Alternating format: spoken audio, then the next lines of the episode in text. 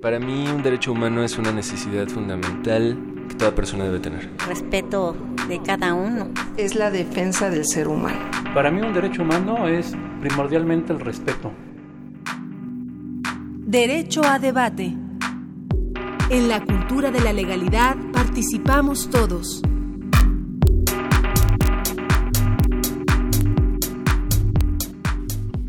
Hola, ¿qué tal? Muy buenos días, bienvenidos a Derecho a Debate en la Cultura de la Legalidad. Participamos todos y como cada lunes les damos la cordial bienvenida a todos ustedes. El día de hoy eh, vamos a presentar en un ratito más al doctor Edgar Corso, quien es el quinto visitador general de la Comisión Nacional de Derechos Humanos, quien nos hablará sobre el tema de los migrantes haitianos y africanos que han estado llegando a Tijuana y Mexicali, que la comisión ha tenido una participación muy activa. En la conducción, como la esencia principal de este programa y como cada lunes me acompaña un estudiante, un estudiante que es, ha participado mucho en el tema de derechos humanos, él es Juan Góngora Más y que bueno, actualmente es becario en el Instituto de Investigaciones Jurídicas de la Universidad Nacional Autónoma de México, que ha participado en diversos concursos, eh, entre ellos el Sergio García Ramírez en su primera edición fue del, fue del equipo ganador de la Universidad eh, de Yucatán. Un placer tenerte el día de hoy, mi querido Juan. Eh, bienvenido al ah, programa. Muchas gracias, Diego. Y bueno, antes de presentar a nuestros invitados, vamos a escuchar a, nuestro invitado, vamos a escuchar qué pasó en la semana en los derechos humanos. Estos fueron tus derechos en breves. Tus derechos en breve. El 30 de septiembre, el ombudsman de la Comisión Nacional de los Derechos Humanos participó en la ceremonia por el décimo aniversario de la Ley para la Igualdad entre Mujeres y Hombres y en la firma del convenio entre la Comisión Nacional de los Derechos Humanos y la Sociedad Hipotecaria Federal. El presidente señaló que lograr la igualdad entre hombres y mujeres es un aspecto prioritario, pues sin la misma no podemos hablar de una verdadera vigencia y respeto de los derechos fundamentales, ni de consolidar la cultura democrática a la que aspiramos como sustento de nuestra convivencia diaria. Que no solamente sea porque lo establece una norma, sino porque se genere una cultura precisamente de convencimiento de que la igualdad precisamente es lo que identifica al ser humano. Refrendó además el compromiso de trabajar de la mano con todas las autoridades e instancias del Estado mexicano y con la sociedad civil. Se ha desarrollado esa falsa concepción de el eh, homenaje que los mexicanos y el respeto y la devoción que le tenemos a nuestros adultos mayores y eso ya no es cierto ni las condiciones económicas, ni las condiciones culturales ya lo eh, promueven. Al conmemorarse el primero de octubre, el Día Internacional de las Personas Mayores de Edad, la Comisión Nacional de los Derechos Humanos destacó la necesidad de erradicar el maltrato de ese segmento de la población. La CNDH considera que lo anterior se debe en buena medida a factores como la pobreza, la falta o deficiencia de servicios de salud, vivienda, la fragilidad del sistema de pensiones, la inequidad entre hombres y mujeres y una marcada discriminación por parte de la sociedad. Para ello, la CNDH impulsa acciones para que México firme la Convención Interamericana sobre la protección de los derechos humanos de las personas mayores y a medida que avance su edad sigan disfrutando de una vida plena. La CNDH, en ejercicio de sus facultades, emitió la Recomendación General número 28 sobre la reclusión irregular en las cárceles municipales y distritales de la República Mexicana, la cual evidencia diversas anomalías en su funcionamiento en virtud de considerarse violatorio a los derechos humanos el internamiento de las personas procesadas o sentenciadas en estas instituciones. Indicó que es prioritario mantener el objetivo de las cárceles municipales como centros para el cumplimiento de sanciones administrativas, gestionar recursos presupuestales, y administrativos a efecto de que se destinen los recursos humanos, materiales y financieros suficientes para recibir a los internos y llevar a cabo las acciones que se requieran ante el Poder Judicial respectivo. El 4 de octubre, el presidente de la CNDH participó en la inauguración del Seminario sobre Presupuesto y Derechos Humanos, organizado por la Coordinación de Humanidades y el Programa Universitario de Estudios del Desarrollo de la UNAM, donde se pronunció porque la reducción presupuestal no afecte a los grupos sociales en situación de vulnerabilidad. El Ombudsman Nacional hizo referencia al convenio firmado en junio pasado entre el organismo nacional y la UNAM para realizar un estudio sobre la vinculación entre las obligaciones del Estado mexicano en materia de derechos humanos y la asignación ejecución del gasto público federal. El 5 de octubre la CNDH emitió el informe 2015 del Mecanismo Nacional de Prevención de la Tortura con el propósito de dar a conocer las acciones desarrolladas durante ese año para proteger a través de la prevención a las personas privadas de la libertad contra la tortura y otros tratos o penas crueles, inhumanos o degradantes. El informe muestra un panorama integral sobre el funcionamiento del mecanismo, describe las bases y fundamento de su actuación. La CNDH emitió la recomendación 48 diagonal 2016 al gobierno de Morelos, Fiscalía General Estatal y Ayuntamiento de Cuautla el día 6 de octubre por la inhumación irregular de 119 cadáveres de Tetelcingo. De las carpetas de investigación que fueron iniciadas, prácticamente la totalidad de las mismas presentó irregularidades o deficiencias en su integración, siendo de resaltarse el hecho de que en 44 casos se advirtieron indicios de muertes violentas. En ella se evidenció la necesidad de contar en todo el país con protocolos y normas de actuación unificadas conforme a estándares internacionales para el cuidado, preservación y manejo de restos humanos. La urgencia de tener un banco genético de datos y la importancia de revisar el marco normativo aplicable a cementerios. El 3 de octubre la CNDH se constituyó en las ciudades de Tapachula, Chiapas y Tijuana, Baja California, a efecto de observar el desarrollo migratorio en ambas fronteras y analizó en particular la situación de las personas migrantes de origen africano y haitiano que llegan al sur de México y cruzan el territorio nacional hasta la frontera norte con Estados Unidos de América como destino final. Impulsó un diálogo con autoridades de los tres órdenes de gobierno, con organizaciones de la sociedad civil y albergues que colaboran en forma altruista en la atención a este grupo migratorio. Ya eso nos sobrepasó, sobre todo las asociaciones civiles que estábamos cubriendo en un principio esto. Ahorita ya nos sobrepasó y yo creo que ya los tres niveles tienen que ponerse de acuerdo para hacer un albergue de alguna forma ya masivo, ¿no?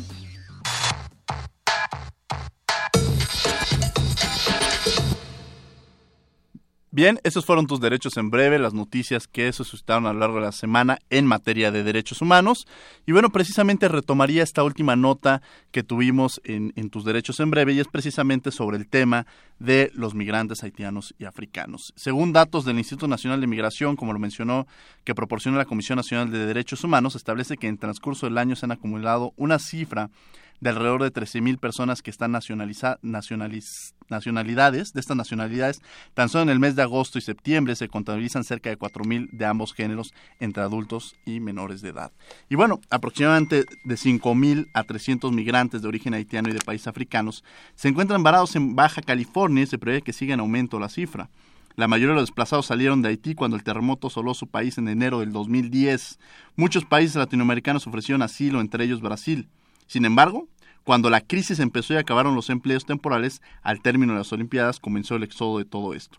De este tema, de los migrantes, eh, hablaremos el día de hoy con el doctor Edgar Corso. Edgar Corso es licenciado en Derecho por la Universidad Nacional Autónoma de México, con especialidad en amparo en el Instituto de, Especial de Especialización Judicial de la Suprema Corte de Justicia.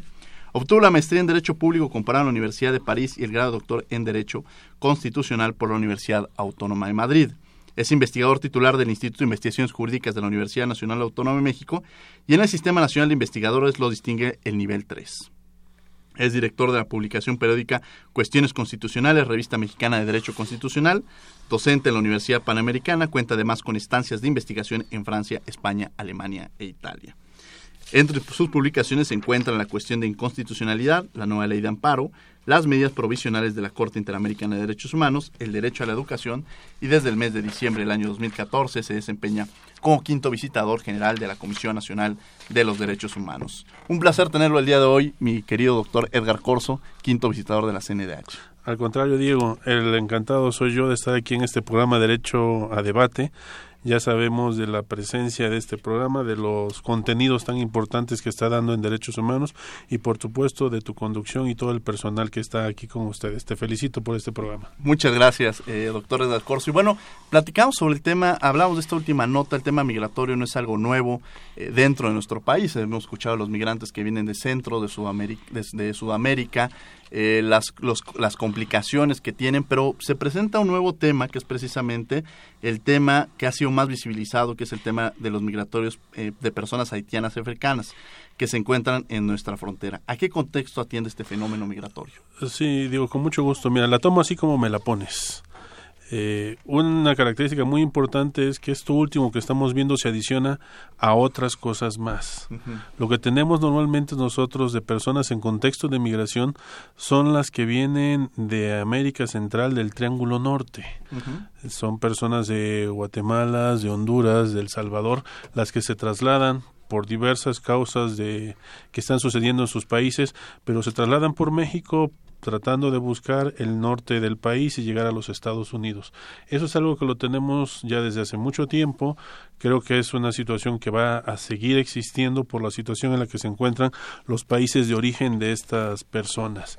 Pero a ello hay que adicionarle también muchas cuestiones que hemos tenido de refugio, por ejemplo, de personas de Guatemala, ya tuvimos en los años, en los años 80, de situación especial de niños, niñas y adolescentes en contexto de migración no acompañados, esos jóvenes entre 12 y 17, 18 años que también deciden aventarse a, la aventura y tratar de llegar al norte del país para pasar a los Estados Unidos. Pero también hace poco tuvimos un flujo intenso de personas provenientes de Cuba. Ahí también tuvimos varios miles y sucedió más o menos lo mismo, querían llegar hacia el norte del país para entrar a los Estados Unidos. En esta ocasión, a todo lo anterior, hay que sumar lo que estamos viendo de personas provenientes de África y de Haití. Y como lo señalas, las cifras ya son, son cifras intensas, son cifras amplias y la cuestión es que si bien tenemos estas, no sabemos cuántas personas más van a venir. Entonces es un flujo migratorio intenso que viene de Brasil, como tú lo acabas de señalar, o bien viene de Venezuela, o viene de Ecuador, porque son entradas bastante fáciles, van subiendo, van subiendo con toda la experiencia que les da ir pasando de país a país, obviamente con riesgos muy altos, con una derrama económica también muy alta, extorsiones, llegan a nuestro país y nosotros los estamos recibiendo por Tapachula. Y ahí en Tapachula es donde empieza ya nuestra la situación que ahora nos está preocupando y ocupando, en donde vemos que estamos recibiendo diariamente eh, cientos de personas provenientes de estos países. Entonces, las autoridades migratorias les están dando entrada eh, a la estación migratoria a través de fichas, los citan para dentro de 10, 12 días y mientras están en la ciudad de Tapachula conviviendo, tienen que dormir, tienen que comer, tienen que hacer muchas cosas y ya después a los 12 días más o menos, ya que van a entregar su ficha, se les da una orden de salida, una orden de salida para que abandonen el país por cualquiera de sus fronteras o por cualquier lado eh, en esos 20 días. Obviamente que lo que hacen es abandonarlo, pero por el norte de nuestro país. Se van directamente a Tijuana. Y en Tijuana es donde ya tenemos nosotros la situación más compleja, porque quieren entrar a los Estados Unidos. En Estados Unidos, eh, bueno, son las autoridades norteamericanas las que deciden, en principio, cuántos van a recibir al día. Si nosotros estamos dando 300 fichas en promedio de las personas que están en Tapachula para irse fuera del país, pero se van a Tijuana, están llegando 300 en promedio a Tijuana, pero Estados Unidos las autoridades correspondientes solamente están dando un promedio de 60 fichas diarias, o sea que hay un remanente diario de 240 personas. Pero si eso lo sumas un día, otro día y además las autoridades migratorias citan a las personas, pero para dentro de dos o tres semanas. O sea, se va acumulando la población, la población, y por eso señalabas tú, pues que ya estamos hablando de miles que están en la ciudad de Tijuana. El flujo hacia la solicitud de asilo o protección internacional de Estados Unidos es a cuenta gotas. Entonces, hay un número importante de personas provenientes de África y de Haití que están viviendo en la ciudad de Tijuana, en sus alrededores. Ahora ya tenemos que también está Mexicali, pero eso complica las cosas, complica los albergues que ya están a su máxima capacidad, eso sí hay que señalarlo tal cual. Hay mucha solidaridad por parte de la sociedad de la sociedad mexicana tijuanense, ciertamente, pero yo creo que no alcanza. Y si la entrada no sabemos cuántos van a seguir viniendo, van a seguir pasando hacia Tijuana, de Tapachula hacia Tijuana, pues yo creo que hay que estar muy atentos. Nosotros eh, hemos emitido por esta situación medidas cautelares, digo, medidas cautelares llamando a autoridades locales y autoridades federales que pongan atención a esto, que las personas que están en situación de calle pues se les dé alimento, se les dé hospedaje. Y también hicimos un último llamado medidas cautelares tanto a la Secretaría de Gobernación como a la Secretaría de Desarrollo Social y a la Secretaría de Relaciones Exteriores, porque aquí las instancias federales tienen mucho que ver, pues para que hagan las actividades correspondientes para apoyar en, la, en el alimento, en el hospedaje y las negociaciones que corresponden entre países para que se agilicen estas gestiones de las personas eh, africanas y haitianas que van hacia Estados Unidos y que se incremente en la medida de sus posibilidades, por supuesto, el número de solicitudes que están recibiendo diariamente. Bueno, pues le cedo la palabra, que además es un gusto tener el día de hoy a Juan, que es una persona que ha trabajado mucho en el tema de derechos humanos, es, becario en el Instituto de Investigaciones Jurídicas, pero que siempre ha traído esta línea en materia de derechos humanos. Un placer tenerte el día de hoy aquí. Gracias, Diego. Eh, buenos días, doctor. Eh, el, tema cuando me propuso Diego la conducción, la verdad que fue un tema que ese día estaba viendo en redes sociales que estaba saliendo la nota y que creo que es algo que los medios han visibilizado muchísimo. Y usted, doctor, mencionaba que en el tránsito eh, de Tapachula a Tijuana eh, los migrantes eh, presentan muchos, muchas problemáticas. Em, también los medios empezaron a manejar un tema de que se estaba solicitando un tema de ayuda humanitaria. esto es la primera vez que se solicita para un fenómeno migratorio en específico. Usted mencionaba que también venían de Cuba, pero aquí se ha centrado la problemática en personas provenientes de Haití o África y este tipo de ayuda sería la primera vez que se solicita o ya ha sucedido con anterioridad. Bueno, esta, esta situación que tenemos nosotros es, como decía yo, de flujos intensos. Depende del nivel de organización que se tenga y el acceso que se tenga también a Estados Unidos. Los cubanos, pues sí eran miles. Estaban varados, por ejemplo, en Costa Rica, ya sabíamos, eran siete mil, ocho mil, pues se hicieron puentes aéreos, en principio hacia Guatemala, ya entraban por México, pues luego ya se hizo puente aéreo directo a Reynosa, a Matamoros, para que pasaran, pero con un común acuerdo con las autoridades norteamericanas. Y pasó todo ese número de personas no hubo mayor necesidad de una asistencia humanitaria, sino de una, una conducción ordenada. Ahora nosotros lo estamos viendo así como una, una situación que requiere apoyo humanitario porque estas personas no están entrando tan fácilmente a los Estados Unidos a solicitar, en eso quiero ser muy claro, el correspondiente asilo o aquella situación que Estados Unidos les otorgó cuando el terremoto de 2010 en Haití. Que dicho sea de paso, debo señalar también pues que acaban de pasar recientemente el embate del huracán Matthew y esto pues está representando cientos de personas que han perdido la vida, una gran pérdida de infraestructura del país, se estaba empezando a levantar, pues entonces ahora volvemos a tener una situación eh, pues una situación precaria en Haití seguramente va a haber otro éxodo más, no se quiere, pero aquí también el apoyo de México y de otras autoridades de otros países es muy importante para levantar de nuevo a este hermano país que es Haití. Entonces sí es, lo consideramos humanitario, cerré el paréntesis, en el sentido de que están las personas ahí, ya no tienen dinero, el dinero se fue acabando conforme fueron pasando los países y estamos hablando de miles de dólares.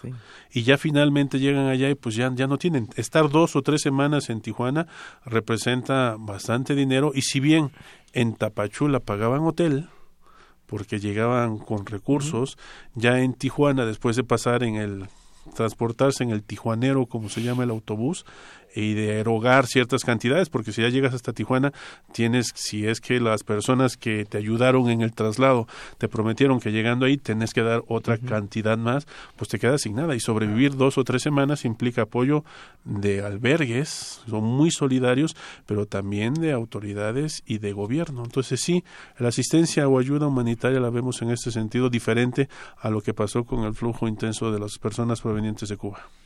Eh, usted mencionaba, doctor, el tema de, cuál ha sido el apoyo eh, de México respecto a los migrantes. O sea, eh, hay el ¿estamos en las mejores condiciones para hacerlo? Porque es un, es un tema bastante complejo, sobre todo en la cantidad que, que hemos estado mencionando, ¿no? O sea, esta ¿cuál ha sido realmente esta ayuda que ha brindado el gobierno en sentido estricto? Si, si estamos o no es una buena pregunta, Diego. Te la respondo de esta manera. hay un desayunador en Tijuana que se llama el desayunador del Padre Chava es un desayunador que acepta 150 personas más o menos o más, ahora está dando mucho más, pero a las personas que son repatriadas, es decir, a los mexicanos que estaban en Estados Unidos y que un mal día son deportados y los regresan a México. Pues este desayunador del padre Chava, con este compromiso solidario que tiene y con esta gran entera y convicción, les da desayunos a todas esas personas. Ahora ese cometido se ha transformado en lugar de estar dirigido a esas personas repatriadas, ahora lo que están haciendo es dando apoyo a todas las personas que vienen de Haití y de África. O sea, es tanto lo que se necesita que se está desplazando una por otra. No olvidemos que en este año van cerca de cuarenta y tantos mil mexicanos que han sido deportados. Entonces es, es, importante, en últimas fechas, por supuesto, terminamos más de 200 mil al año finalmente. Pero esto es importante para decir, no solo es una respuesta del Estado mexicano, del gobierno mexicano, a la situación que ya tienen los mexicanos que regreso, sino también a estas personas que vienen de África y de Haití, más aparte los centroamericanos, no los olvidemos, nuestros hermanos centroamericanos que están también en tránsito y que las estaciones migratorias en muchos casos pues están llenas de estas personas. Entonces, la, la apuesta que hace el gobierno mexicano es importante, pero yo creo que hay que fortalecerla, hay que redoblar esfuerzos, no descuidarnos. Yo creo que no podemos cargarle todo a la sociedad civil, no podemos cargarle todo a los albergues y sí necesitamos de ese fondo del Congreso que existe para personas en contexto de migración, sí necesitamos del apoyo municipal, sí se necesita del apoyo gubernamental del Estado, se, se necesita sumar esfuerzos para esta situación y que, insisto, está ahorita en los límites, esto se puede desbordar y eso es lo que no queremos, por eso nosotros desde la prevención de los derechos humanos hemos estado reuniéndonos, emitiendo medidas cautelares para que se prevea esta situación que puede aumentarse y entrar en un nivel preocupante de respeto a los derechos humanos. Sin lugar a dudas, sí es un tema que, que, corresponde a todas las autoridades, como también lo menciona el doctor Edgar Corso, pero también, como lo, también lo menciona el tema, la sociedad civil juega un papel fundamental y la solidaridad que en un momento dado se pueda generar a través del pueblo mexicano, que también sería importante que generemos esta, esta actividad, ¿no? Y lo veamos como eso, como parte de esta situación humanitaria. A veces de pronto dicen, ¿En qué condiciones? Hoy que platicaba sobre el programa con alguien me decía, bueno, pues también en México tenemos una gran problemática, sí, pero los derechos humanos ya rompen fronteras, o sea, ya se rompe con un tema de nacionalidad y sí tenemos migrantes centroamericanos, sudamericanos ahora con este esta situación que se presenta, compleja, eh, pero que debemos de generar los mecanismos que permitan trabajar precisamente en pro y en defensa de los derechos humanos. Juan, te cedo la palabra, perdón. Eh, con la entrevista. No, eh, justamente lo que mencionabas, pero y, retomando algunas cosas del que decía el doctor, me, quedé pensando, ¿cuánto, uno, ¿cuántos albergues existen en este momento habilitados para brindar ese tipo de ayuda a las personas que se encuentran varadas en Tijuana y ahora mencionaba también en Mexicali? Y en más específicamente mencionaba también el tema de que se debe brindar alimentación, el, tema del albergue por pasar la noche, eh, pero y en hechos concretos el, el gobierno cómo debería eh, materializar ese tipo de ayuda. Sabemos que podemos eh, brindar una comida, pero podrían ser tres, podrían ser dos, ¿no? no, hasta dónde podría ser el alcance del gobierno? Sí, mira, en, en cuestiones eh, concretas, Juan, lo que pasa es lo siguiente. No me preguntes por qué, pero todas las personas que vienen de Haití y de África piden estar en el desayunador del padre Chava. seguramente alguien le dijo, ese es lo mejor, está muy bien ubicado, cualquier pero entonces van allá, o a lo mejor la atención humanitaria que reciben ahí son consideradas como personas, y entonces ellos se sienten muy acogidos ahí, o es la referencia reiterada, entonces llega un momento en que ya no caben ahí y están afuera de ese lugar. Entonces ahí, se, ahí quieren estar en la calle. ¿Por qué? Porque les dijeron que les, en el desayunador del Padre Chava y lo comprueban al llegar, pues está bastante bien, hay una atención bastante humanitaria y demás. Entonces eso significa que aquí lo importante es diversificar. No solamente existe un albergue, existen otros albergues más. Está el de el padre Patrick Murphy, escalabinianos, está el de Madre Asunta, hay otros más que pueden dar respuesta. De los salesianos, recientemente en la visita que hice a Tijuana, ellos decían, por ejemplo, que existe ya una infraestructura que tienen en un lugar que no es, digamos, muy cerca de la frontera, es un lugar que además, pues habrá que considerar las circunstancias en las que se encuentra, pero que está prácticamente ya la infraestructura como para hacer una mínima inversión amueblarlo, ponerle cosas y ahí ya se podría recibir a muchas otras personas en contexto de migración. Yo creo que ahí nada más hay que analizar la viabilidad que efectivamente la gente pueda trasladarse allá, porque si se hace la inversión y finalmente no se trasladan a ese lugar, pues de nada va a servir y en ocasiones ya me dijeron que Mexicali se hizo así y al final del día la gente no va a ese albergue. ¿De quién dependería esa inversión, doctor? yo creo que aquí lo, el apoyo tiene que ser del ayuntamiento y del Estado. Del ayuntamiento y del Estado. También debemos reconocer que al inicio, eh, todos han estado realizando actividades. El ayuntamiento apoyó económicamente a los albergues en un inicio. Entonces les entregó una cantidad para qué? Para que compraran víveres y tuvieran eh, infraestructura o elementos para darles a estas personas en contexto de migración. Entonces eso también lo tenemos. Si hay albergues, eh, hay que diversificar, fortalecer a los albergues que existen. ¿De qué medida estos albergues que están ayudamos, o sea, se ayuda a hacer el análisis de la viabilidad de si un albergue está lejano a donde normalmente llegan los migrantes, pueden ellos acudir allá, sí van a acudir allá para hacer la inversión correspondiente. Esto es muy muy importante. Entonces sí, sí lo hay, pero hay que diversificarlos y fortalecerlos. A lo mejor también hacer, la sociedad, como les dije, es muy solidaria y aquí quiero hacer un señalamiento. Hasta ahora hemos tenido una sociedad solidaria que deseamos que siga así. Eso es lo que se requiere. Nosotros evitamos a toda costa que pueda haber algún brote o una inquietud de la sociedad en donde diga, bueno, pues ya estuvieron mucho tiempo, ya no vemos que sean eh, productivos, no vemos que pasen finalmente y, y empieza a surgir un sentimiento así como de extrañeza de ver a estas personas en contexto de migración. Eso es lo que hay que evitar. Déjame decirles que también esta, esta migración es una migración pacífica. ¿En qué sentido? Hasta ahora no tenemos conocimiento de que se haya levantado una denuncia de hechos por ilícitos en los que hayan incurrido estas personas que provienen de Haití o de África. Ellos simple y sencillamente lo que quieren es llegar a Estados Unidos, entrevistarse con las autoridades norteamericanas e intentar que sean recibidos con una protección internacional. Entonces es una migración pacífica, así la vemos nosotros. La sociedad ha sido muy solidaria. Yo creo que debe ser así.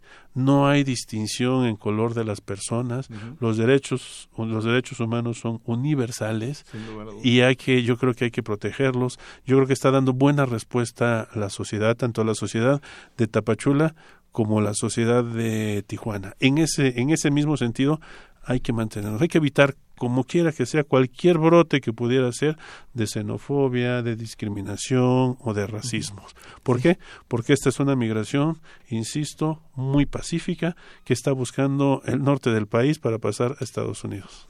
Y sin lugar a dudas tenemos que cambiar esta percepción, efectivamente, como lo menciona el doctor, los derechos humanos son universales y entendernos así, o sea, romper ya con estos esquemas que a veces se, se manejan Vivimos un riesgo y una crisis lamentable en muchos países en torno a esta situación, pero depende de muchos factores. Y creo que ahí el apoyo que se da a través de la sociedad civil también eh, generaría una, una convocatoria que también le preguntaría cómo puede, la comunidad universitaria es muy activa, es una comunidad muy solidaria.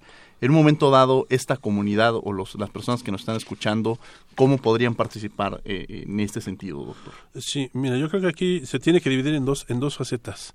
Yo creo que no podemos olvidar a la comunidad que está llegando y que está en Tijuana. Ahí la sociedad está muy, muy involucrada con esto que está sucediendo. Hay apoyo, insisto, los víveres, incluso aquí también señala, hago un señalamiento importante. En muchas ocasiones los víveres son dados directamente a las personas que están en esta situación, cuando es mucho más aconsejable que se le dé a los responsables del albergue, porque son los responsables quienes pueden hacer una distribución más objetiva y racional de esos víveres. Sin embargo, las personas llegan y se lo dan directamente a quien ven que, que es este africano o haitiano y ya con eso está muy bien, pero eso es mejor organizarlo con los administradores de los albergues correspondientes. Entonces aquí la, la comunidad universitaria yo creo que siempre ha sido muy apoyadora, aquí no, no creo que sea la excepción. Aquí lo que necesitamos es un apoyo universitario en esta faceta, eh, principalmente en Tijuana tanto Universidad Nacional con algunos aspectos hacia Tijuana como las universidades que, que, existen en Tijuana, con independencia que la sociedad, insisto, está dando una respuesta muy positiva. Pero también les recuerdo lo del huracán Matthew.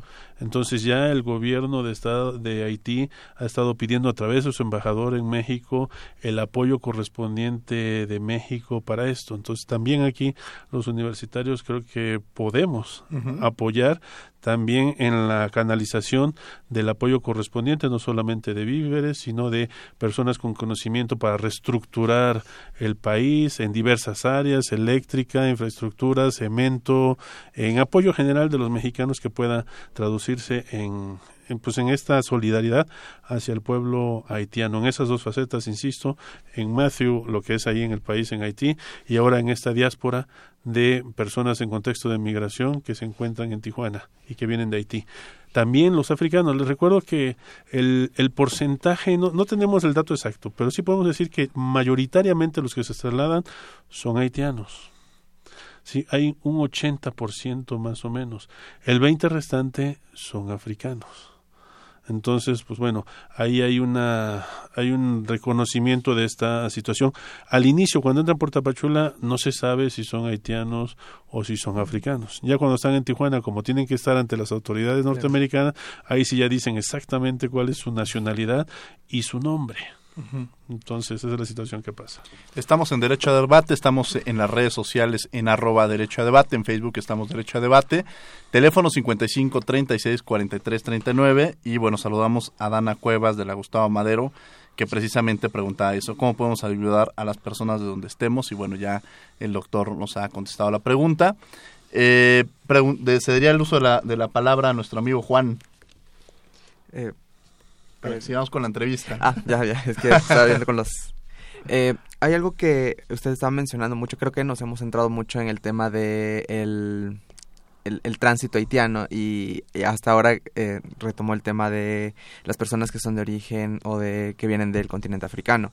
Eh, ¿Se han identificado de qué nacionalidades preponderantemente son estas personas? Porque creo que el término de africanos es muy amplio, pero eh, se han identificado de que... De Congo principalmente. Del Congo.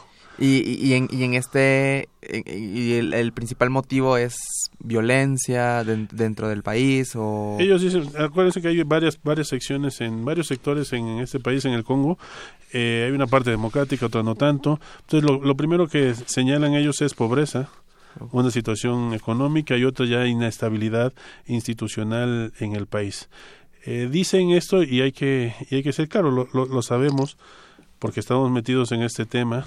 Eh, cuando, se, cuando llegan a, a Tapachula llegan sin documentos. Entonces una persona no puede ingresar al país sin documentos. Si es así, las autoridades migratorias pues, lo que tienen que hacer es iniciar un procedimiento administrativo para que en su caso sean deportados a su país.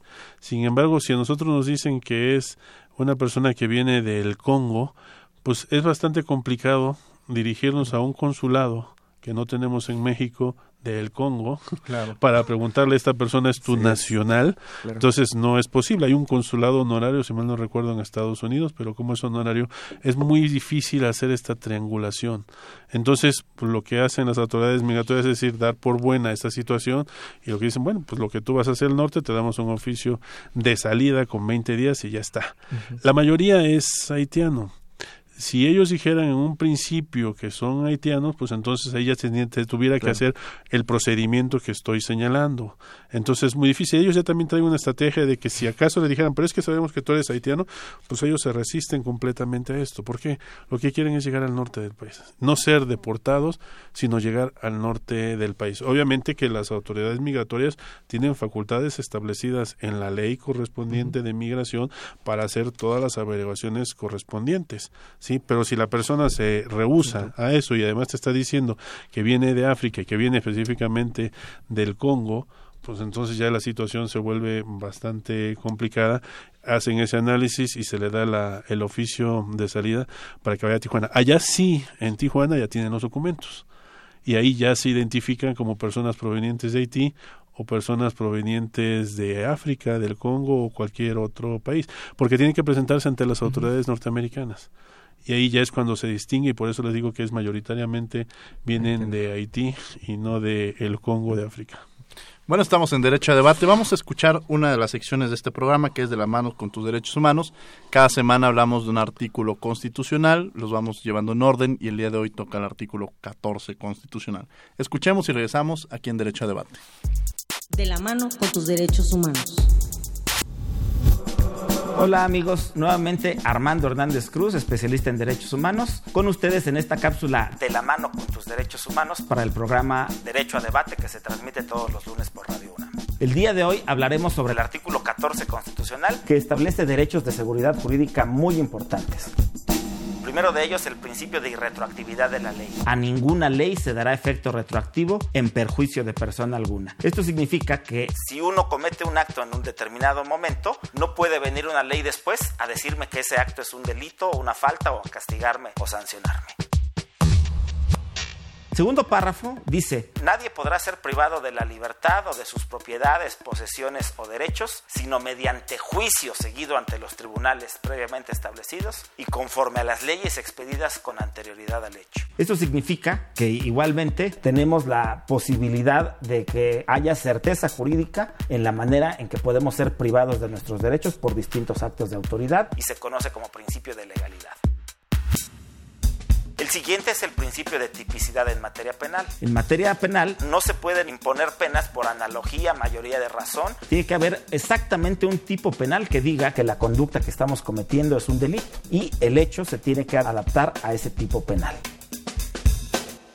por último, en la materia civil, sí se permite la interpretación de la ley mediante distintos métodos jurídicos, interpretativos, que nos permitan con una mayor flexibilidad tener seguridad jurídica de que las sentencias se harán en beneficio de las personas. Muchas gracias por su atención. Nos escuchamos la próxima semana. Nuestras redes arroba DR Armando HDZ para Twitter y Periscope. En Facebook DR Armando Hernández Cruz y en YouTube el canal Armando Hernández Cruz. Muchas gracias por su atención. De la mano con tus derechos humanos. Estamos de regreso en su programa Derecho a Debate en la Cultura de la Legalidad. Participamos todos, su servidor Diego Guerrero junto con Juan. Estamos en los micrófonos, quien es eh, eh, becario en el Instituto de Investigaciones Jurídicas de la UNAM y nos acompaña como invitado el doctor Edgar Corso, quinto visitador general de la Comisión Nacional de los Derechos Humanos. Estamos hablando sobre el tema de migrantes haitianos y africanos que se han suscitado recientemente en México, sobre todo en, en, la frontera, en las fronteras de Tapachula, Chiapas y Tijuana, eh, Baja California con y bueno la comisión ha tenido una participación muy activa. Leo una de las preguntas que nos hicieron llegar también Rebeca Pérez desde la colonia Portales nos pregunta cómo se está coordinando la Comisión Nacional de los Derechos Humanos con ACNUR.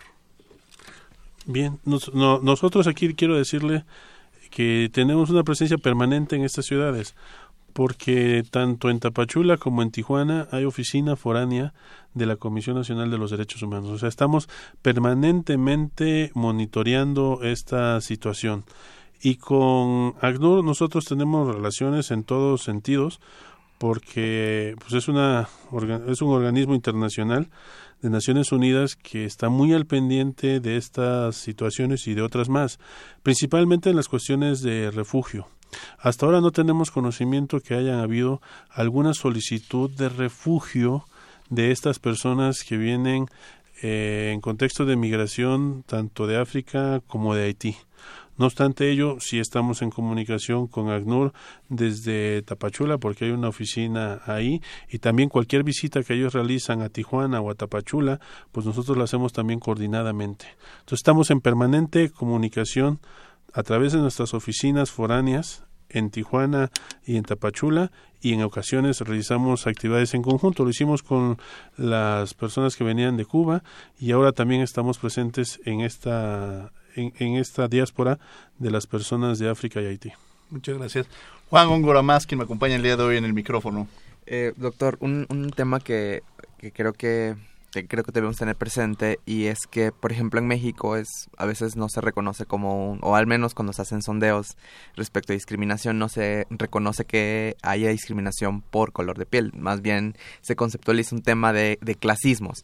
Pero ¿no creería usted que en esta diáspora migratoria el, el, tema de la raza podría, o el tema del color de la piel, podría jugar un papel, eh, digamos, eh, digamos, contraproducente para estas personas por el, por el, por el simple hecho de, de, de, de tener un color distinto de piel.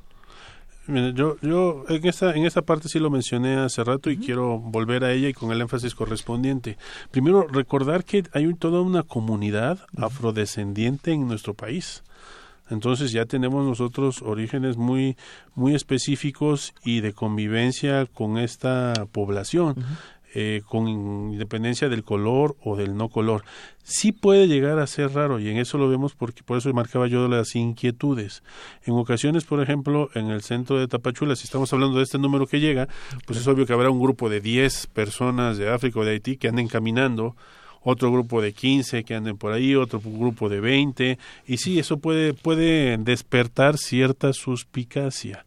Sí, nosotros aquí lo que señalamos es que es una es una migración pacífica, incluso con derrama económica. En Tapachula, como les dije, ellos alquilan hoteles, ellos rentan incluso a veces cuartos o casas y ahí se reúnen para esperar a que les den la ficha correspondiente.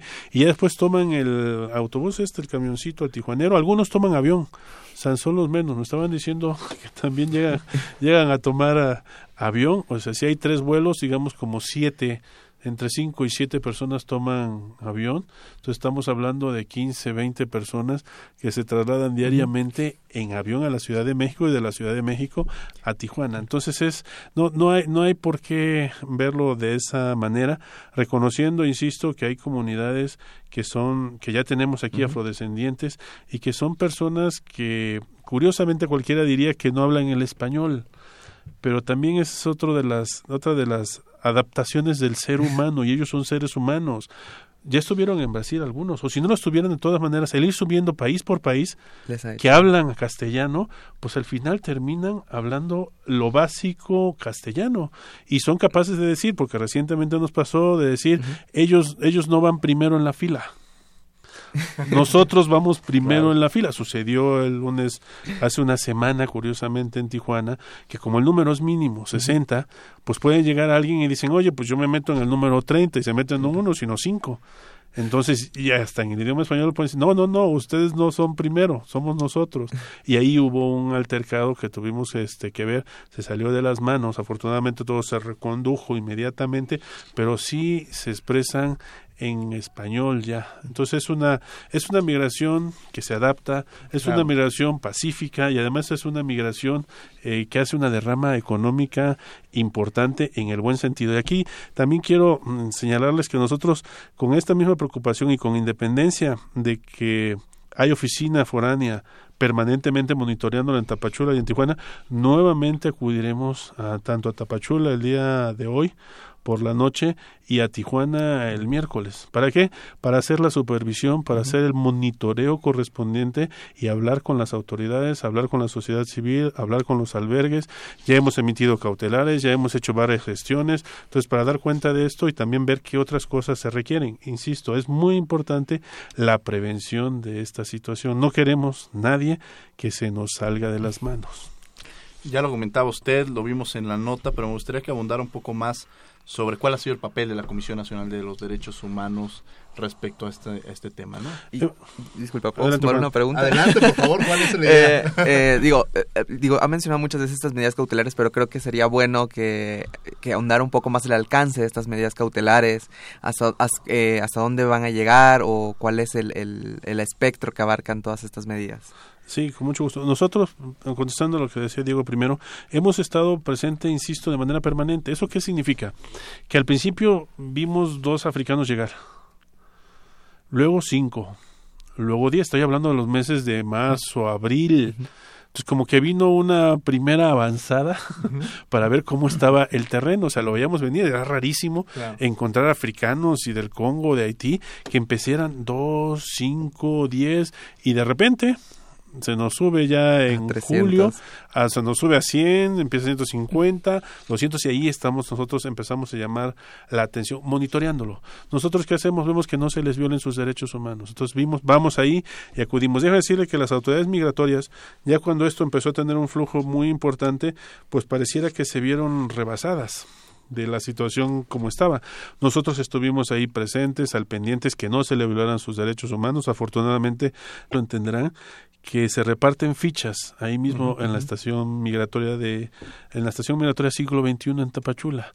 Entonces van, ellos llegan y piden su ficha. Y la tienen que presentar al día número 10, 12 o 15. Cuando llegan y la presentan, resultan que no es la ficha que se dio, sino que es otra y que ya la clonaron. Sacaron copia o incluso sacaron una copia a color. O sea, inmediatamente dice uno, pues sí, era, era normal que sucediera eso. Pero también me comentaban que el día se, dieron cuenta las autoridades migratorias y, e hicieron el cambio un día y dijeron, bueno, además de la ficha hay que poner un registro de lectura de huella digital. Entonces el día que pusieron ese registro, entonces se dieron cuenta que no coincidía y la persona que ha de haber vendido esa ficha de manera incorrecta, pues recibió varios varios golpes de quien sí la había quien había pagado por una ficha que no era la original, sino que era una copia. O sea, suele suceder esas situaciones cuando están en, eh, cuando están esperando algo, la esperanza es mucha, la desesperación también es mucha, y por lo que quieren ellos es obtener fichas rápido al siguiente día, no esperarse 10 o 12 días. Dame una para el día de mañana, ¿sí? Casi casi diríamos, pues a, lo mejor nace ahí una especie de revendedor o algo así, pero afortunadamente se evitó. Y nosotros hemos estado al pendiente también ahí, ¿por qué? Porque ellos no tienen un ingreso diario a la estación migratoria, a las instalaciones propias de la instalación migratoria, no, ellos llegan el primer día, y reciben una ficha ahí en la mera línea de entrada de la estación migratoria y regresan hasta el día número 12. Ya cuando regresan al día 10 o 12, ingresan al patio a esperar que les den el oficio de salida pero no ingresan propiamente a las instalaciones de la estación, porque ahí tenemos un número que oscila entre 600 y 700 personas que decía yo de otro de otras nacionalidades centroamericanas.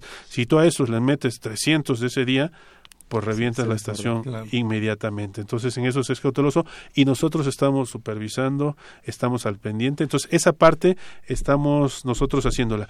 ¿Qué más? Emitimos, nosotros tenemos un instrumento que se llama medidas cautelares. Medidas cautelares es dirigirnos a las autoridades para que realicen acciones de manera inmediata para evitar posibles daños que después sean irreparables, para advertir, o más bien con base en que hay un riesgo ordinario o extraordinario en el que se encuentra la persona y sobre todo que son urgentes. Es necesario que esto se haga urgentemente porque si no, esta persona que está en riesgo puede tener un daño que sea irreparable. Entonces nosotros nos dirigimos a las autoridades. ¿A quién nos dirigimos primero? En Tijuana. Al ver que estaba rebasándose esto, dijimos autoridades de Tijuana, tanto municipio de Tijuana como el gobierno de Tijuana, y así al Instituto Nacional de Migración, a su delegación correspondiente, nos dirigimos y dijimos, tomen medidas, cualquiera que sea la medida, pero esa medida es para que eviten que esto se salga de las manos. Si esas personas están en calle, que no duerman en calle. Si esas personas no tienen alimento, que se les dé alimento, pero además que se les proteja, que se les dé seguridad. No vaya a ser que algunas otras personas quieran aprovecharse de la situación vulnerable en la que se encuentran. Entonces, el alcance de las medidas cautelares es muy importante porque la Comisión Nacional se dirige a las autoridades y las autoridades, con base en la ley, por supuesto, las emitimos nosotros, pues están obligadas a dar una respuesta, a hacer aceptar o no aceptar las medidas cautelares que emitimos y dar constancia a la Comisión Nacional de las acciones que se realicen por esas medidas que son que son dirigidas a estas autoridades. Es una herramienta muy útil y esto con independencia que tengamos una queja que se haga el trámite correspondiente y al final tengamos una resolución. Aquí lo que nos interesa pues es que no se quede sin comer un día. Nos interesa que no que no se quede durmiendo en la calle. Nos interesa que si necesita atención médica se realice la atención médica o psicológica. O sea, traen traen mucha traen una carga muy pesada además de sus deseos de llegar al norte y es una carga muy fuerte y eso puede tener secuelas médicas o psicológicas. Eso es lo importante que nosotros nos estamos dedicando y ese es el alcance. Afortunadamente las autoridades han respondido, con excepción de la de Tijuana, debo de decirlo, nos contestó que no ha aceptado las medidas cautelares. No obstante, ha venido realizando varias acciones desde que se presentó esto en beneficio de la, de la comunidad y en beneficio de estas personas en contexto de migración. Sin lugar a dudas, un tema de gran relevancia, el tema de los migrantes. Y bueno, la, la comisión, la quinta vistaduría es una, una vistaduría muy activa. Tenemos el tema de trata de personas. Ya vino en su momento su directora general. La próxima semana los invitamos a que nos escuchen. Tocaremos de nuevo este tema desde la perspectiva legislativa con la senadora Adriana Dávila. Pero un tema que eh, a mí me llama mucho la atención es el caso, y me gustaría aprovechar la presencia del eh, quinto visitador para que después lo invitaremos para que nos vuelva a abundar sobre este tema, que es el desplazamiento forzado interno en México. Un poco me gustaría que me platicara sobre este tema en, corto para que hacer una pequeña introducción y después dedicarle un programa especial a este tema, ¿no? Sí, con, mucho gusto lo hago, Diego. Eh, bueno, está dentro del mismo tema de migración, digámoslo, pero esta es una migración interna, pero es una migración que es más bien un desplazamiento que es forzado y es al interior del país.